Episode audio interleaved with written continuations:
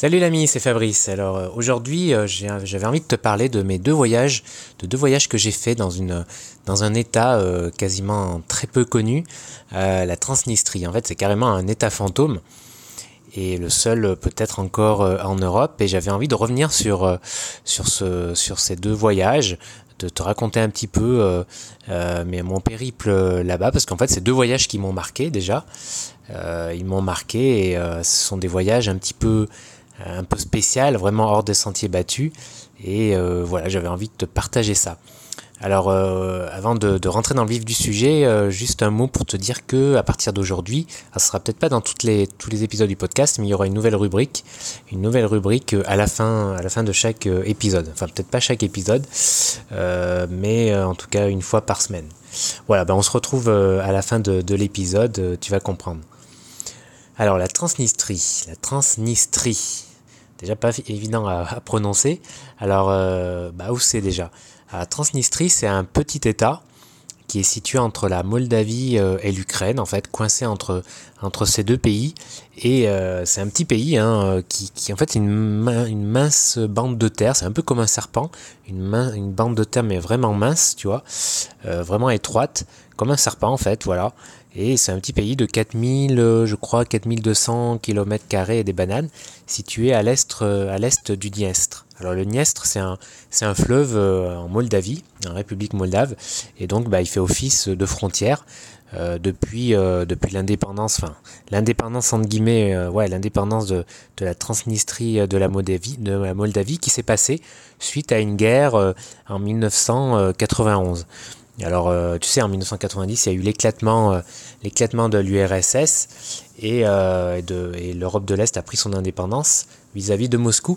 Et la Moldavie, bah, ça a été aussi le cas pour, pour la Moldavie, mais dans cette région de Transnistrie, elle a toujours été, tu vois, à majorité, à majorité russe à majorité russe et bah, ils n'ont pas voulu, eux n'ont pas voulu en tout cas, la majorité n'ont pas voulu enfin du moins les gouvernants de cette province n'ont pas voulu être rattachés à la Moldavie, donc il y a eu une guerre.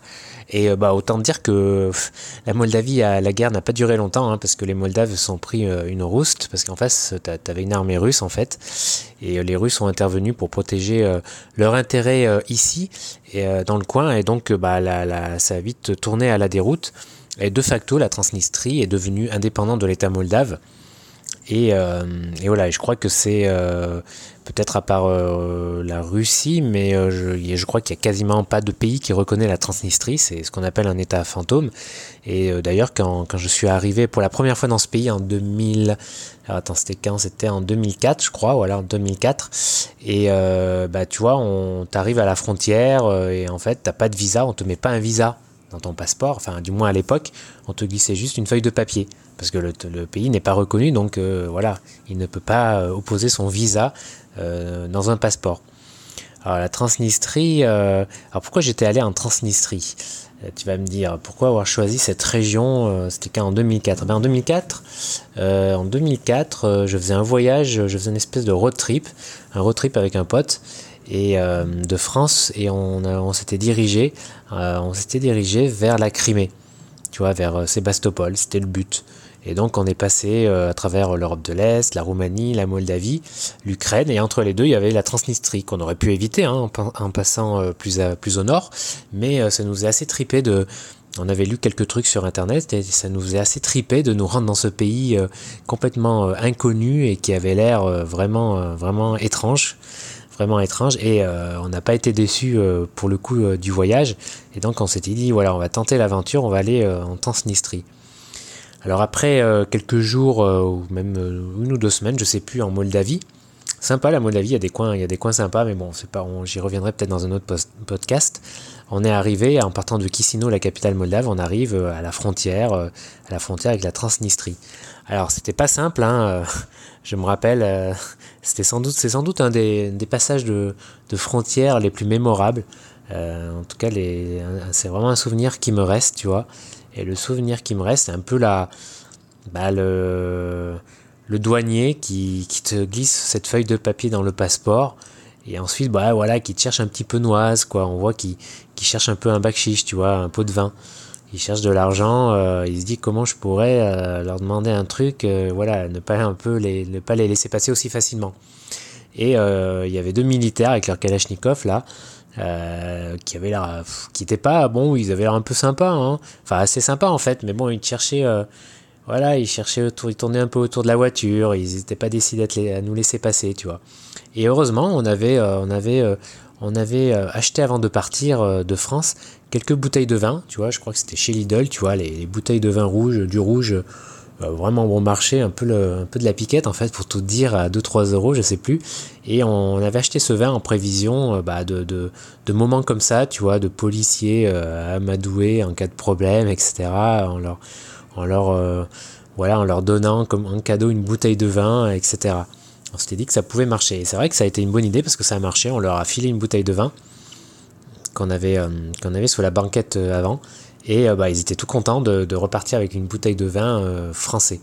Une française, voilà, tu vois, made in France, quoi. Tout de suite, ça, ça le fait pas mal, quoi.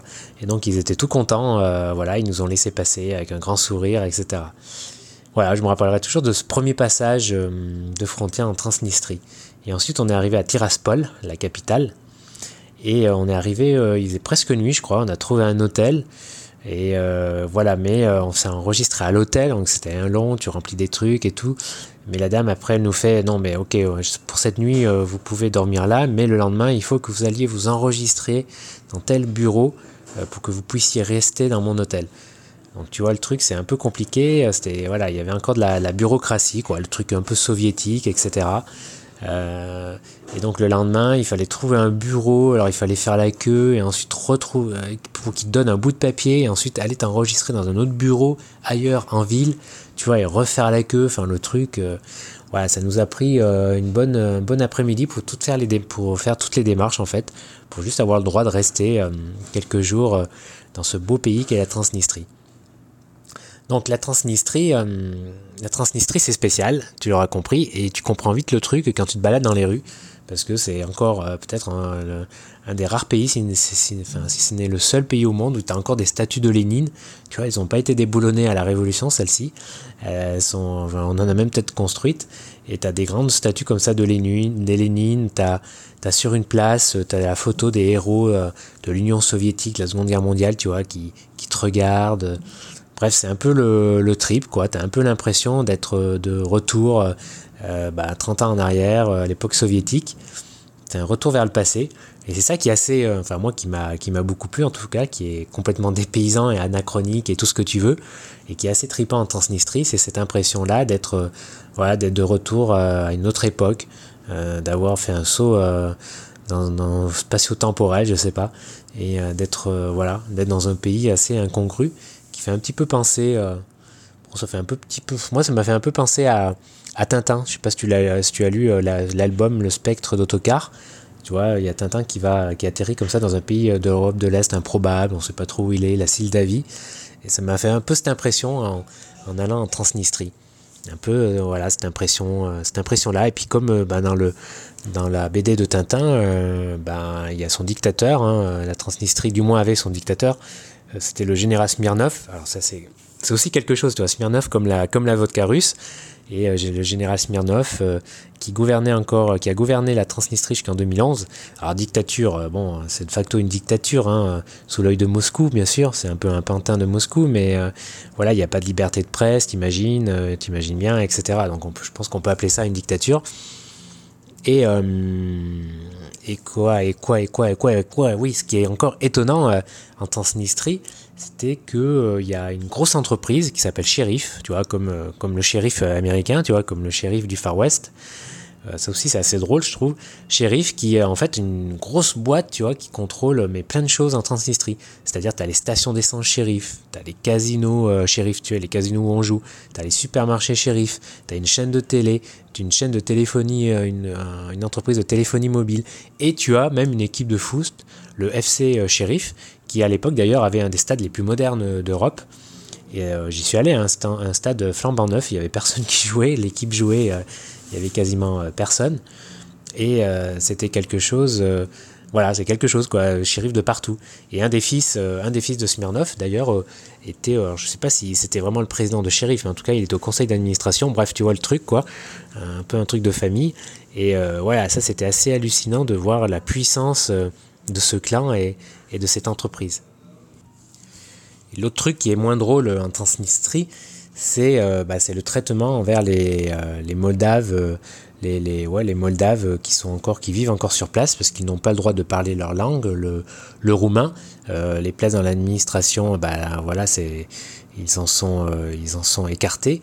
Et, euh, et voilà, c'est quelque chose par contre euh, pour le coup d'assez dur euh, pour cette minorité qui vit qui vit en Transnistrie. Je me souviens d'un je me souviens dimanche, on était, je sais pas comment on était, je me rappelle plus comment on était tombé on était arrivé là en fait, mais euh, on est arrivé dans une cave d'une maison où il y avait euh, la messe, la messe orthodoxe officiée par un pop, et tu vois ils étaient dans une cave parce que ouais c'était pas très, euh, c'était interdit quoi, ils étaient dans une cave, c'était un peu ouais c'était clandestin, une messe clandestine dans une cave avec plein de voilà des, roumanophones, des, des moldaves et c'était quelque chose ouais qui m'avait aussi marqué et ce qui m'avait aussi marqué parce que, bah, encore une fois, c'est une dictature.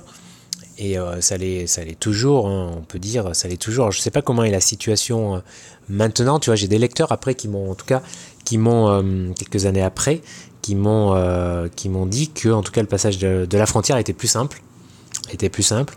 Euh, donc voilà, si si l'envie te dit d'y aller, hein, je te recommande vraiment parce que c'est vraiment une aventure. Euh, au moins le, voilà, ça a l'air d'être un peu plus simple les choses et j'imagine qu'une fois sur place, c'est aussi un peu plus simple. Euh, voilà. Alors j'irai pas jusqu'à dire qu'il y a des hôtels backpackers, c'est tout. Hein. Mais parce que l'hôtel où on est, on était descendu, c'était vraiment le, tu vois, le, vieil hôtel de l'âge d'or soviétique, complètement décrépit, tu vois, etc. Il y avait, on était en été, il n'y avait pas, hum, il n'y avait pas d'eau chaude, il n'y avait que de l'eau froide, mais glacée, hein, l'eau froide. L'eau vraiment glacée. Et euh, bah, tout était vieillot, tu avais un vieux poste de, téléphone avec euh, une vieille télé avec quelques chaînes, etc. Bref, c'était assez, euh, assez cocasse. Et bah, tout Tiraspol est un peu comme ça. Y a pas, franchement, il n'y a rien à voir à Tiraspol. Hein. Je te le dis tout de suite, c'est juste l'ambiance. D'ailleurs, c'est comme le pays en fait. Hein. Il n'y a rien, il n'y a pas de site voilà mémorable. C'est juste l'ambiance. Euh, et en dehors de Tiraspol, alors la deuxième fois que je suis où je suis venu en 2006, c'est la deuxième et dernière fois. Cette fois-ci, on s'est écarté de Tiraspol, on est allé se balader un peu euh, dans le pays. Euh, bon, le sens, le sens, comment dire, pour se balader, c'est assez simple hein, parce que c'est une mince bande de terre, mais très mince du nord au sud. Donc tu vas soit du nord, soit, soit au sud en fait, c'est simple. Et voilà et bah, c'est des vastes plaines, euh, tout est plat. Euh, je me rappelle qu'on était tombé sur, euh, sur un ancien kolkhoz, ou sauf cause, je sais plus. tu sais, c'est des, des, grandes exploitations qui existaient à l'époque soviétique. Des, immenses exploitations où tout était centralisé et on est tombé là et tu avais mais une quantité assez incroyable tu vois de machines-outils, de, de tracteurs, de moissonneuses qui étaient en train de rouiller qui était complètement laissé à l'abandon. Je me rappelle avoir fait pas mal de photos sur place. Pour ceux qui, euh, qui aiment l'urbex, ben voilà, c'était un bon spot. Et, euh, et euh, voilà, c'était. mais j'ai vu plusieurs, on a vu, on a croisé plusieurs exploitations comme ça. Voilà, c'était voilà typique des pays de l'Est, hein, que tu pouvais retrouver aussi dans d'autres pays de l'Est à l'époque, et peut-être encore maintenant, je sais plus, ça fait un petit moment que je suis plus, je suis plus en, vadrouillé, que je suis plus allé vadrouiller dans les pays de l'Est, qui étaient mon, mes premiers amours à l'époque dans le voyage, et, euh, et donc euh, voilà, je me rappelle surtout ça. Alors il y a Bender, il y a une forteresse dans la ville de Bender, qui, je crois qu'on n'y est pas passé, mais c'est peut-être l'autre, l'autre, euh, voilà, le seul peut-être site plus ou moins d'intérêt à voir en, Transnistrie. Non, la Transnistrie c'est avant tout l'ambiance, hein, il faut venir pour l'ambiance, et puis bah, rencontrer les gens aussi. lors de la deuxième fois je me rappelle d'un ouais d'une rencontre vraiment sympa euh, de deux gars de deux je sais plus comment pareil je sais plus comment on atterrit là mais on se baladait le long du Niestre euh, le fleuve en fait et on on atterrit vers euh, on, arrive à à ce qui semble être comme un immense bateau tu sais ce genre de bateau là qui fait les croisières sur les fleuves et on arrive là, il avait l'air abandonné, donc un peu en mode urbex, tu vois, on, on, monte à bord, et là on est accueilli par, par deux gars d'une soixantaine d'années, euh, deux, deux balaises, hein, deux mais bon, le sourire euh, aux lèvres avec une dent en or euh, dans un coin qui, qui nous invite à monter, à boire un verre avec eux. Et il s'est avéré, voilà, on a partagé bien sûr de la vodka avec eux, et il s'est avéré que c'était deux, deux anciens sous-mariniers russes qui, qui avaient été du temps de l'Empire soviétique affectés sur un sous-marin nucléaire. Et, voilà, ils vivaient ici chichement de leur retraite, qui devait être bien mince, hein, vu la galère dans laquelle ils vivaient. Et euh, voilà, mais on a passé euh, une ou deux heures sympas à visiter le bateau en leur compagnie, à, boire quelques verres de vodka. On n'était pas très net à la fin. Hein. Euh, je crois qu'on allait direct à l'hôtel se recoucher, je crois. C'était l'après-midi. Et voilà, c'était un bon souvenir. C'était des rencontres comme ça, la Transnistrie. Je me rappelle aussi de Slet, Sletana. Voilà, je sais plus si je prononce bien. Sletana, qui, qui avec sa mère tenait un magasin de, magasin de confection de robes de mariée. Et euh, je crois que si je me rappelle bien, leur boutique était euh, au rez-de-chaussée de l'hôtel ou pas loin. Et euh, bah, parfois on passait les voir. Et en tout cas, elle nous apostrophait à chaque fois qu'elle nous voyait. Et on voyait bien que quand on parlait de Paris et tout de la France, hein, sa fille avait des étoiles dans la tête. Hein. Et d'ailleurs, je crois qu'elle nous a dit clairement Ah là là, emmenez-moi, voilà, je veux pas rester là, on se marie et tout, allez, bon petit mariage blanc. Et voilà, mais bon, c'est quelque chose d'assez classique. Hein. Tout le monde, tous les jeunes veulent partir évidemment de, Transnistrie. Il n'y a pas d'avenir euh, dans ce pays. Euh, et, voilà, il y en a beaucoup qui avaient déjà immigré. Et c'était assez fréquent euh, de rencontrer, de rencontrer des gens comme ça qui, qui, rêvaient, qui rêvaient de partir. Tu vois, ça fait quand je reprends à cette femme, à cette jeune fille, je me demande ce qu'elle est, ce qu'elle est devenue maintenant. Si elle est restée là, si elle est partie, si elle a eu un avenir meilleur, si je sais pas si elle a fini mariée avec un alcoolique. Euh, bon, c'est un peu cliché ce que je dis, mais euh, voilà, tu te demandes toujours. Euh, c'est vrai, des fois tu croises des gens comme ça, des, des, des, portraits, des, parfois des. Voilà, c'est des, des, rencontres assez. dont tu te rappelles et tu te demandes forcément avec le temps ce qu'ils sont devenus. Ce qu'ils sont devenus. peut-être qu'il vaut mieux pas savoir. Hein. Peut-être que si je revenais. et peut-être qu'elle serait super heureuse avec des enfants, etc et que son, son entreprise, euh, son entreprise de robe de mariée euh, se serait développée. Et, voilà, en fait, on sait pas. On sait pas, c'est la vie, quoi. C'est euh, c'est des destins qui se croisent en voyage, comme, comme partout ailleurs dans, dans notre quotidien. Bref. Je deviens un peu nostalgique, mais euh, en évoquant la Transnistrie, comme c'est un, pays qui cultive euh, la nostalgie, euh, forcément, c'est assez, assez logique. Alors pour tout te dire, j'ai pas, pas regardé là en faisant ce, ce avant d'enregistrer ce podcast, je suis pas allé voir quelles sont les conditions en ce moment d'y aller, est-ce que c'est facile, etc. J'aurais dû faire ce travail, je l'ai pas fait excuse, je m'en excuse, mais euh, comme je te disais, il y a des lecteurs qui me disaient récemment euh, que c'était euh, en tout cas plus facile parce que j'ai fait un article, j'ai publié un article il y a longtemps sur le blog, sur le blog il y a waouh, il y a 6 7 ans. Et d'ailleurs je te mets le lien dans la description parce que tu as quelques photos donc tu pourras un peu te rendre compte de l'ambiance du pays en allant sur cet article. Et puis dans les commentaires bah, tu auras des mises à jour aussi dans les commentaires par rapport à la situation. En tout cas, il n'y a, y a, plus le, a plus le général Smirnov. Il y a eu des élections, entre guillemets, en 2011. Et euh, en tout cas, la Transnistrie reste toujours, euh, reste toujours dans l'orbite de Moscou, hein, encore plus, euh, encore plus, encore davantage avec la politique. De Poutine hein. On a vu ça les dernières années avec, avec la Crimée, avec l'est de l'Ukraine, etc. Donc ça, c'est pas prêt euh, de changer. Euh, le pays est toujours, euh, voilà, c'est toujours la galère, il est toujours non reconnu. Puis la Transnistrie a cette réputation de zone de trafic aussi, trafic d'armes, trafic de drogue, etc. J'imagine que pas mal de, pas mal de trafic d'argent sale doit, doit passer dans le pays. Alors la Transnistrie, c'est clair que c'est pas le, la destination comme ça qui, qui fait rêver, hein. c'est pas les cocotiers, les, les plages et tout, etc. L'Asie du Sud-Est, etc. Ça, on est d'accord. C'est pas le même trip, c'est pas euh, pas le, même voyage, c'est pas le, voilà, c'est pas les mêmes envies. Mais, euh, mais bon, le voyage, euh, pour moi, ça reste, ça reste quand même cette façon de, voilà, de, connaître l'ailleurs, un ailleurs différent, cette envie de, de, connaître autre chose, de voir autre chose, de voir un environnement complètement différent, d'être, voilà, de, de connaître vraiment l'ailleurs. Et euh, bah, pour le coup, la Transnistrie, c'est vraiment ça. C'est un espèce de voyage dans le temps, tu vois, c'est une espèce d'ambiance. Euh, et euh, ouais, c'est un peu une aventure. Il y a un souvenir aussi qui me reste de la Transnistrie, c'est lors de notre premier voyage. On est arrivé devant, devant le palais présidentiel. Il y a une photo dans, l'article, tu verras à quoi il ressemble, un palais, le palais présidentiel qui est une espèce de, de building, d'édifice complètement bien, complètement 100% soviétique, tu vois, euh, très moche, très gris. Devant, il y a une immense statue de Lénine. Et euh, on était un peu naïf à l'époque, on s'arrête devant en voiture et moi je sors pour, pour faire des photos. Euh, évidemment, c'était pas très euh, recommandé. je sais pas, enfin, peut-être c'était pas forcément interdit, mais en tout cas, c'était pas du tout recommandé. Et je, me, je fais quelques photos et là, il y a, je vois qu'il y a un gars de la sécurité qui sort de l'édifice et qui commence à nous apostropher, à courir, et à courir après nous. Et nous, et nous un peu inconscients qu'on était, on, n'a pas demandé notre reste et on, est vite reparti à l'hôtel.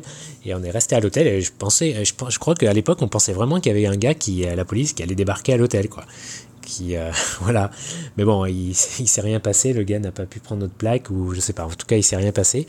Mais voilà c'était pas quelque chose de très euh, de très judicieux à faire euh, et c'est un souvenir aussi qui me reste tu vois c'est ce parfum d'aventure voilà j'ai pas retrouvé de j'ai pas retrouvé de destination comme ça. Alors, il y a une destination où, dans laquelle tu retrouves un peu cet anachronisme, ce retour dans le temps, c'est Cuba, pour le coup.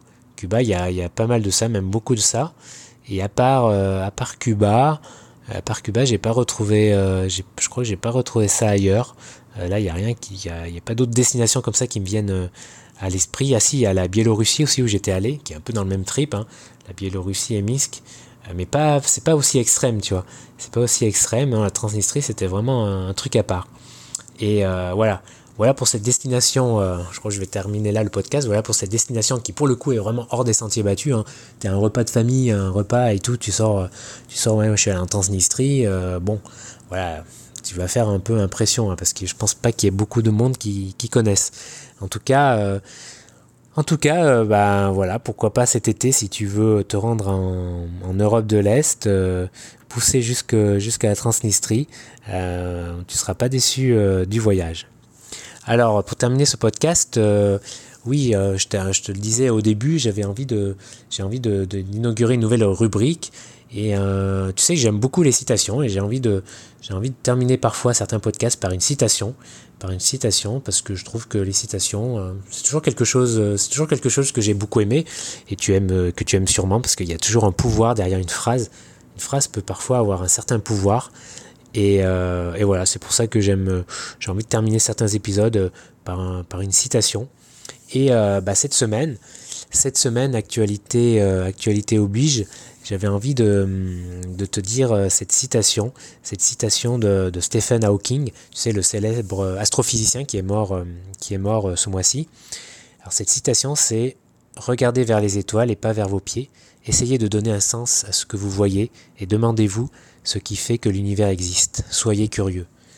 J'ai choisi cette citation parce que ben, c'est un peu le, c'est ça le voyage, être curieux regarder, euh, ne pas regarder tout, ne pas regarder tout le temps ses pieds, ne pas regarder tout le temps autour de, de chez soi, mais aller voir ailleurs.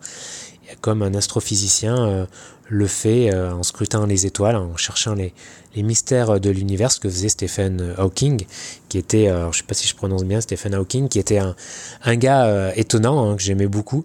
Euh, j'avais beaucoup aimé euh, ses prises de position, que ce soit sur la, la menace d'une intelligence artificielle, qui pour lui était la menace numéro un pour l'homme, que ce soit ses, ses, sa vision de l'univers, son, son envie euh, de, voilà, sa, comment dire, ce, sa vision du futur. Pour, pour lui, l'homme, c'était évident qu'il allait conquérir d'autres planètes. En fait, c'était une nécessité.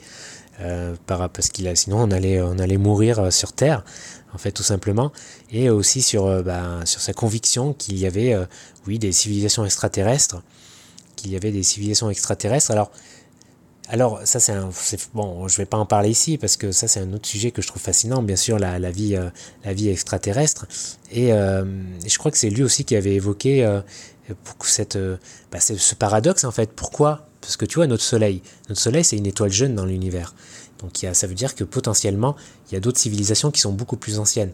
Et t'imagines que même une civilisation qui a seulement 1000 années de plus que nous, tu vois, seulement 1000, ce qui est rien, rien, rien euh, par rapport à l'âge de l'univers, t'imagines bien que euh, on imagine qu'elle a découvert euh, sans doute le moyen de se déplacer à la vitesse de la lumière ou même plus, et donc de, se déplacer, de visiter d'autres mondes. Et alors, mais pourquoi on n'a jamais été visité? Pourquoi il n'y a jamais eu de, pourquoi on n'a pas eu d'arrivée d'ambassades extraterrestres qui, sont venus, euh, voilà, qui, qui sont venus nous dire bonjour? C'est quand même un paradoxe. Et ça, ce paradoxe, ça a un nom d'ailleurs, c'est le paradoxe de Fermi. C'est un scientifique qui a évoqué ce, paradoxe pour la première fois. Et voilà, c'est un paradoxe. Pourquoi euh, Pourquoi si la vie, statistiquement, c'est quasi sûr que la vie extraterrestre existe, qu'il y a des civilisations plus avancées, pourquoi elles ne se sont pas manifestées, ne serait-ce que par des, messages radio? Et ça, c'est un des grands mystères et que Stephen Hawking non plus ne, pouvait... Euh, voilà, il n'a pas pu répondre euh, à ça. Pour lui, je crois qu'une de ses... L'a une de ses, thèses qui pouvait expliquer le paradoxe de Fermi, c'est qu'à une certaine, à un certain stade de, développement, eh bien, une civilisation s'autodétruit. Tu vois, ce qu'on a commencé un peu à faire avec l'habitat, avec notre habitat naturel, la Terre, on commence à, la détruire, euh, avec le réchauffement, la, vie animale, etc., etc. Et voilà, si on ne se dépêche pas de, freiner ça, ou si on ne se dépêche pas de coloniser d'autres d'autres mondes, on va être très mal. Et euh, lui, c'était un peu son explication, et c'est l'explication d'autres personnes aussi, que arrivé à un certain stade, euh, voilà, toutes les civilisations s'auto-détruites. Alors bon, ça, ça veut dire qu'on... Ça, ça monte, fin, ça c'est discutable aussi, parce que ça veut dire que d'autres civilisations, euh, ça veut dire qu'on calque un peu notre, comment dire, notre vision euh, de la vie, notre façon de faire, nous humains, sur d'autres civilisations. Mais peut-être que d'autres civilisations ne sont pas aussi stupides que nous, que les humains. Peut-être que d'autres civilisations, tu vois, ont un peu plus de réflexion. Euh, voilà. Donc euh, ça, c'est on calque un peu notre façon de penser, mais c'est sans doute pas le cas. Peut-être que d'autres civilisations ont eu plus de recul, on sont arrivés à, maîtriser davantage la technologie, etc. Bref, voilà, on reste, on va pas résoudre le problème dans ce podcast, on reste dans le paradoxe de, de, de Fermi. Alors voilà, je vais te quitter. Euh, on va se quitter encore une fois sur cette citation. Et puis on se retrouve, euh, on se retrouve vendredi pour un, pour un nouveau podcast. Allez, ciao ciao, bye bye. Regardez vers les étoiles et pas vers vos pieds. Essayez de donner un sens à ce que vous voyez et demandez-vous ce qui fait que l'univers existe. Soyez curieux.